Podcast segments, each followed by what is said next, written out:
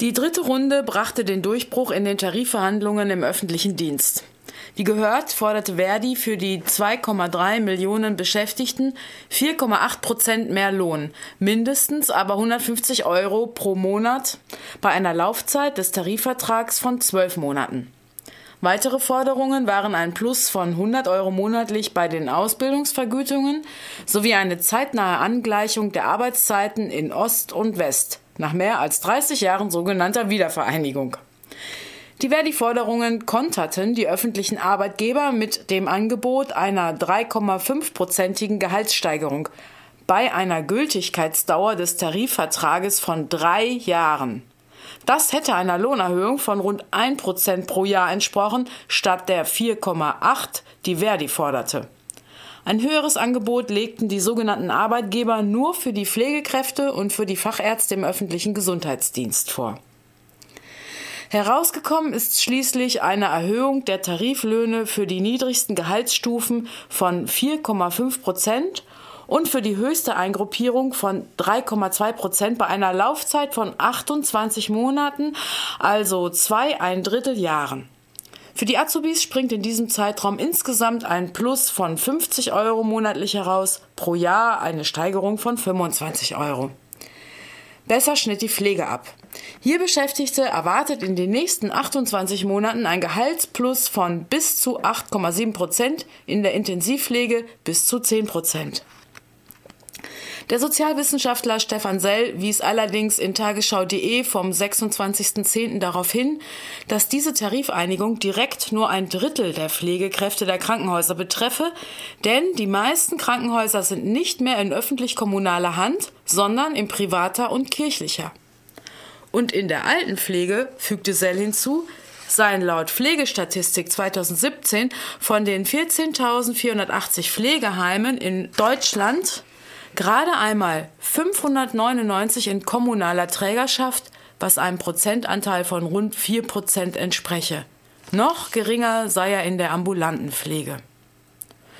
Zu keinem Ende kam bislang der Tarifstreit im öffentlichen Nahverkehr, wo es um den Lohn und die Arbeitsbedingungen von 87.000 Beschäftigten geht. Hier gibt es jeweils eigene Tarifsverträge mit den kommunalen Arbeitgeberverbänden in den 16 Bundesländern. Wegen des zunehmenden Auseinanderklaffens der Arbeitsbedingungen im ÖPNV will Verdi nun eine bundeseinheitliche Regelung, wobei sich in der Frage der Lohnsteigerung an den gerade bereits besprochenen Lohnerhöhungen des TVÖDs ausgerichtet werden soll. Normalerweise wird der öffentliche Nahverkehr übrigens zur Hälfte durch den Ticketverkauf und die Abos, zur anderen Hälfte von den Kommunen und den Gemeinden finanziert, denen dafür zur Unterstützung sogenannte Regionalisierungsmittel des Bundes an die Hand gegeben werden. Die Vereinigung der kommunalen Arbeitgeberverbände, kurz VKA, weigern sich bislang, bundeseinheitlich zu verhandeln. Zur Verteidigung ihrer Position greifen sie dabei zu einer recht martialischen Wortwahl. Laut Tagesschau.de vom 29.09. warfen sie Verdi vor, die Gewerkschaft verübe mit ihren Warnstreiks einen Anschlag auf die Allgemeinheit.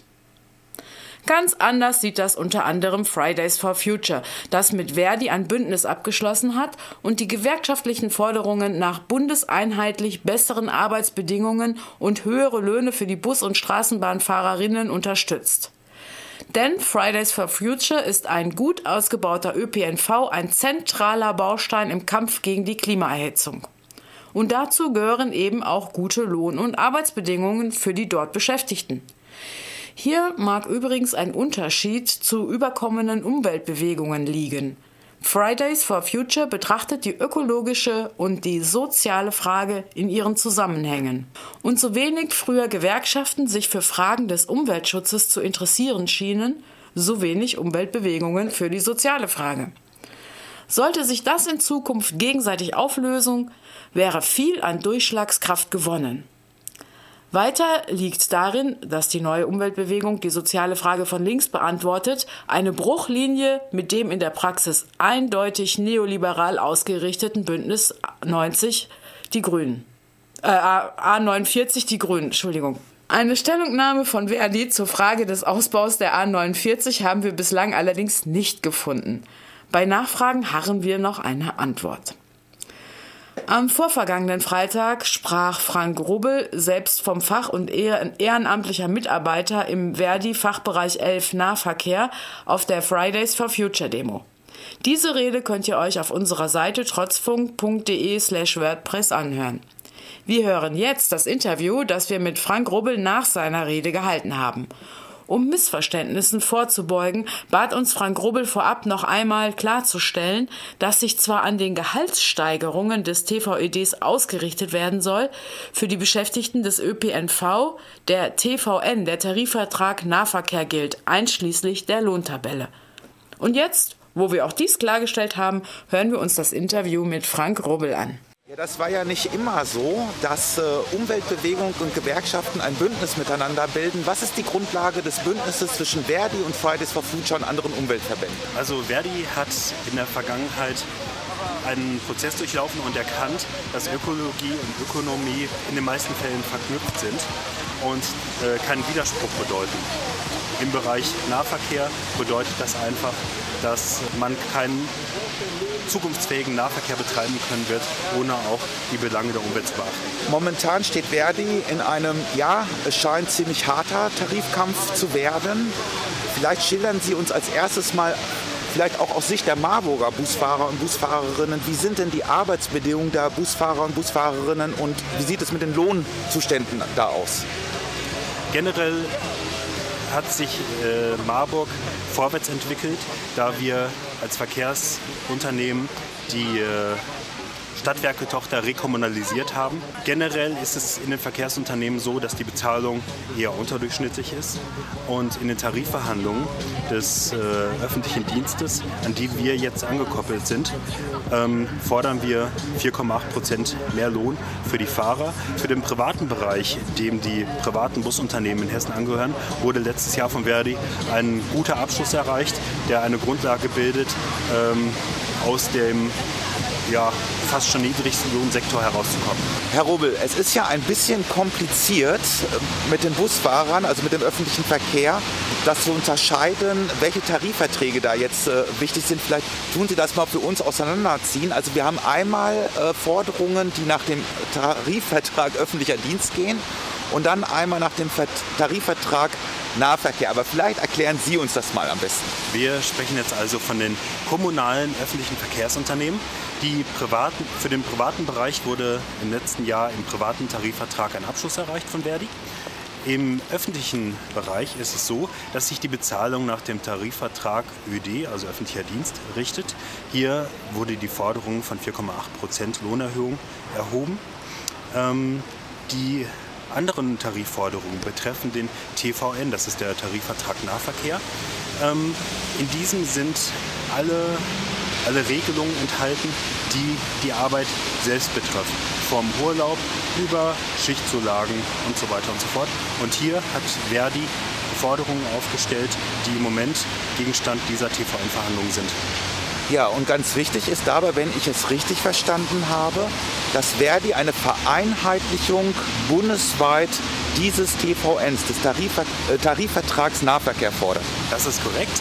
Bis jetzt hat jedes Land seinen eigenen TVN für seine kommunalen Betriebe und Verdi fordert, dass ein bundeseinheitlicher Tarifvertrag Nahverkehr geschaffen wird, sodass die Arbeitnehmer in der ganzen Republik von den positiven Regelungen, die erreicht werden, profitieren können und dass die ähm, Arbeitgeber nicht vom Bundesland zu Bundesland ähm, hohe Unterschiede machen können. Wichtig ist ja immer die Finanzierung vom Ganzen und da haben Sie auch eine Forderung. Ja, es muss ein bundesweites Finanzierungsprogramm geben. Die Kommunen ähm, sind insoweit überfordert, dass sie in vielen Bereichen, auch durch die Corona-Krise, durchaus jetzt schon am finanziellen Limit sind oder vorher schon waren. Der Bund und die Länder können sich hier nicht aus der Verantwortung stehlen, für den öffentlichen Nahverkehr Mittel bereitzustellen, wenn eine Verkehrswende erfolgreich sein soll. Zusätzlich dazu fordern wir, dass eine ÖPNV-Konferenz abgehalten wird, wenn Themen wie die Autoindustrie zu einer Chefsache gemacht werden in Deutschland, dann müssen wir auch gleichzeitig sagen, Klima und Verkehr müssen eine Chefsache sein. Es muss eine ÖPNV-Konferenz mit belastbaren Ergebnissen geben. Ja, das spricht ja auch schon Bände, dass es auf der einen Seite einen Autogipfel gibt, also da ist die Regierung aktiv und auf der anderen Seite, dass für die Forderung, dass es einen Gipfel zum öffentlichen Verkehr gibt, da muss man erst für kämpfen. Das ist korrekt, aber das ist ähm, eine, eine Frage der Lobby. Ähm, wenn die Wirtschaft hinter der Automobilindustrie steht, dann braucht der Verkehr, der öffentliche Nahverkehr, dann braucht das Klima auch eine Lobby. Und dafür arbeiten wir von Verdi zum Beispiel mit Fridays for Future zusammen. Ich danke sehr herzlich für das Gespräch. Ich danke Ihnen.